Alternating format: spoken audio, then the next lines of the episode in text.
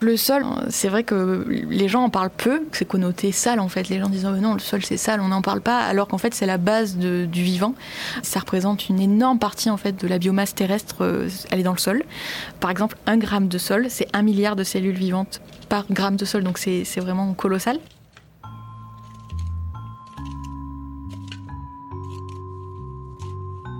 En plein hiver, alors que la plante est en repos végétatif, c'est le moment du travail du sol. Et cette année est un peu particulière ici à Cheval Blanc. Les profondeurs de sable, de grave et d'argile ont été repensées de sorte que de nouveaux écosystèmes s'implantent et enrichissent la partie invisible du domaine, où nœuds de lianes et tissus de racines se développent dans une gangue de terre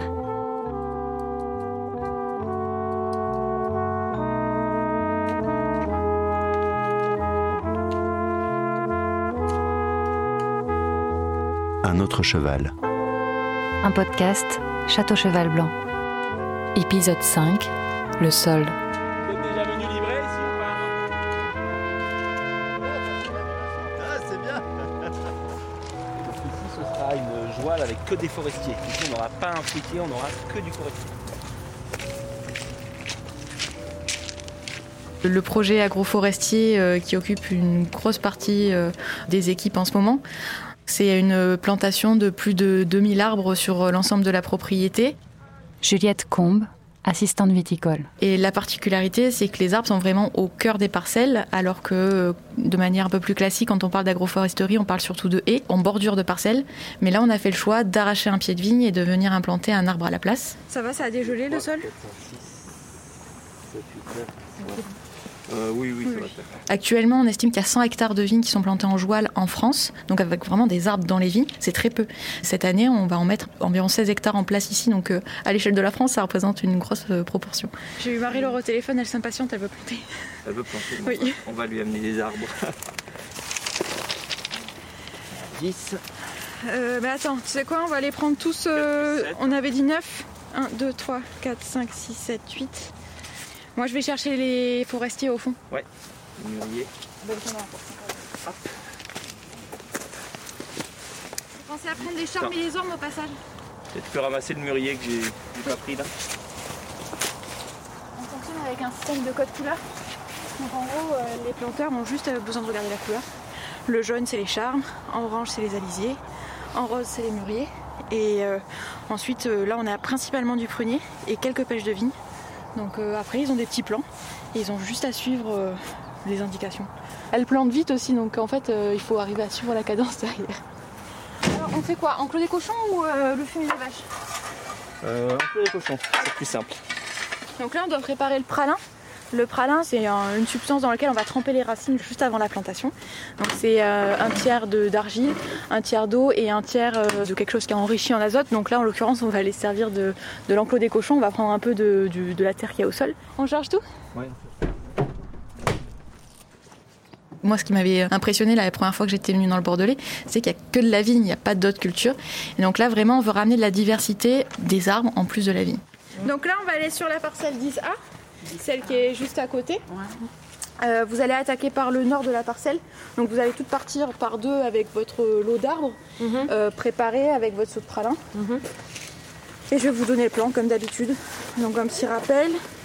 Donc les ronds, les fruitiers et les triangles, les forestiers. Les triangles bleus, les ormes. Les triangles rouges, les érables. C'est bon? Oui.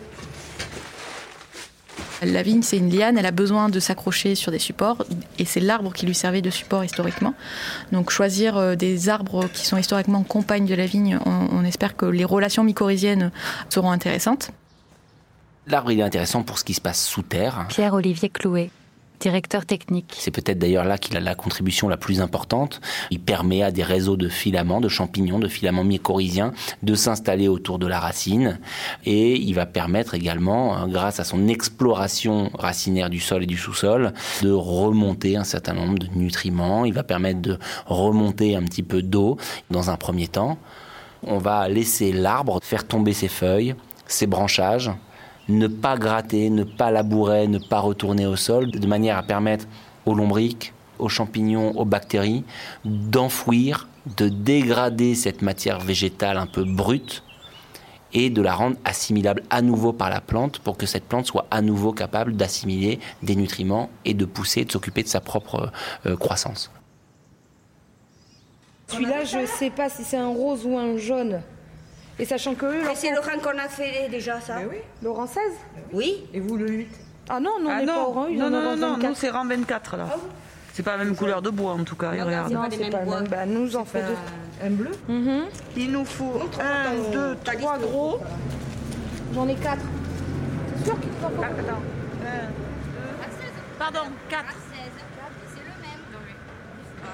Et puis, il va, dans sa partie aérienne, également être très intéressant parce que dans sa partie aérienne, il va permettre d'héberger tout un tas d'animaux, euh, d'insectes, d'oiseaux euh, qui vont être utiles également à faire baisser la pression parasitaire, la pression maladie dans le vignoble parce que bah, on se rend compte par exemple que certaines mésanges, que les chauves-souris bah, consomment par exemple un papillon qui nous pose problème qui s'appelle Cochilis ou Eudémis qui pondent sur les grappes et qui vont faire des vers qui mangent les raisins.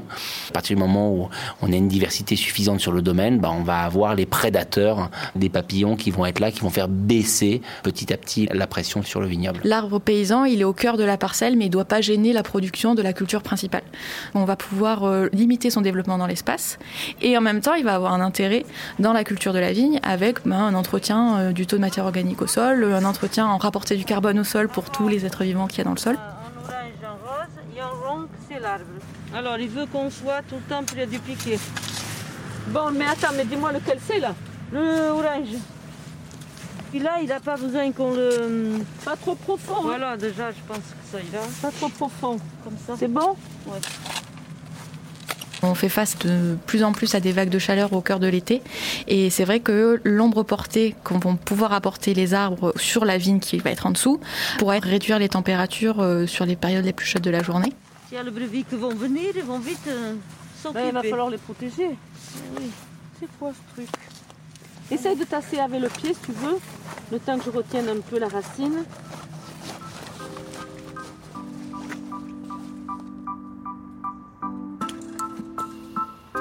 Les transformations au domaine s'articulent autour du végétal, avec les plantations d'arbres et les couverts végétaux, mais aussi de l'animal, avec l'élevage.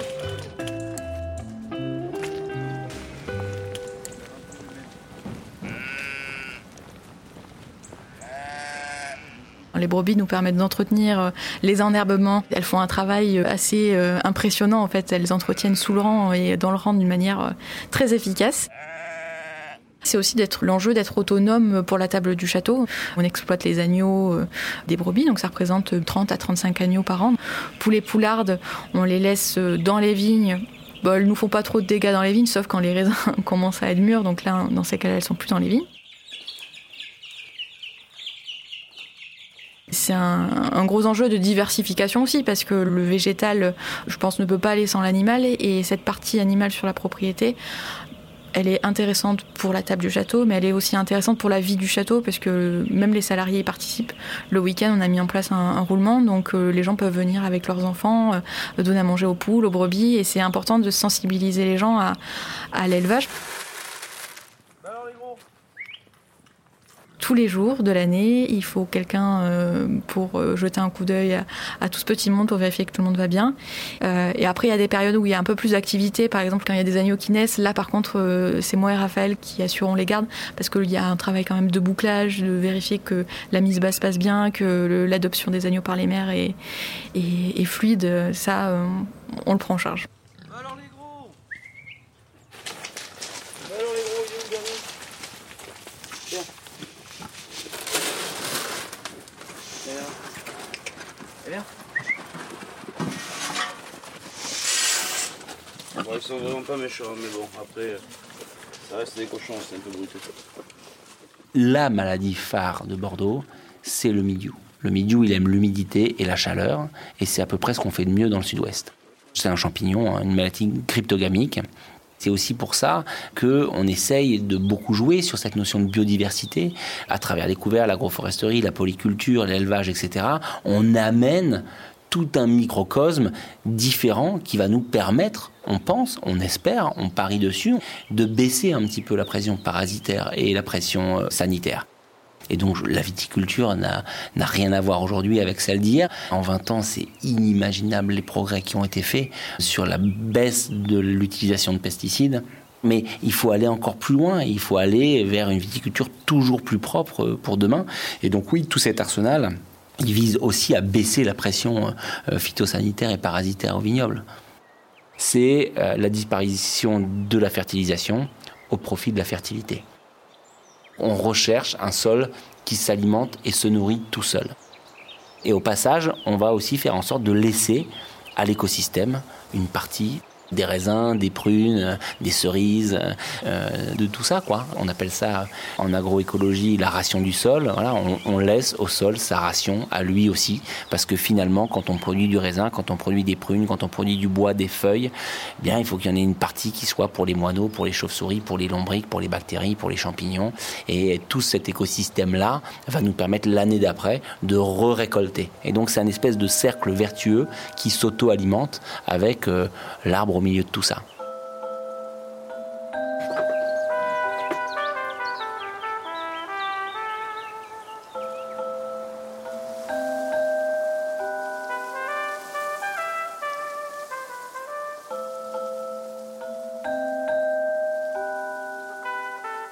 Un autre cheval.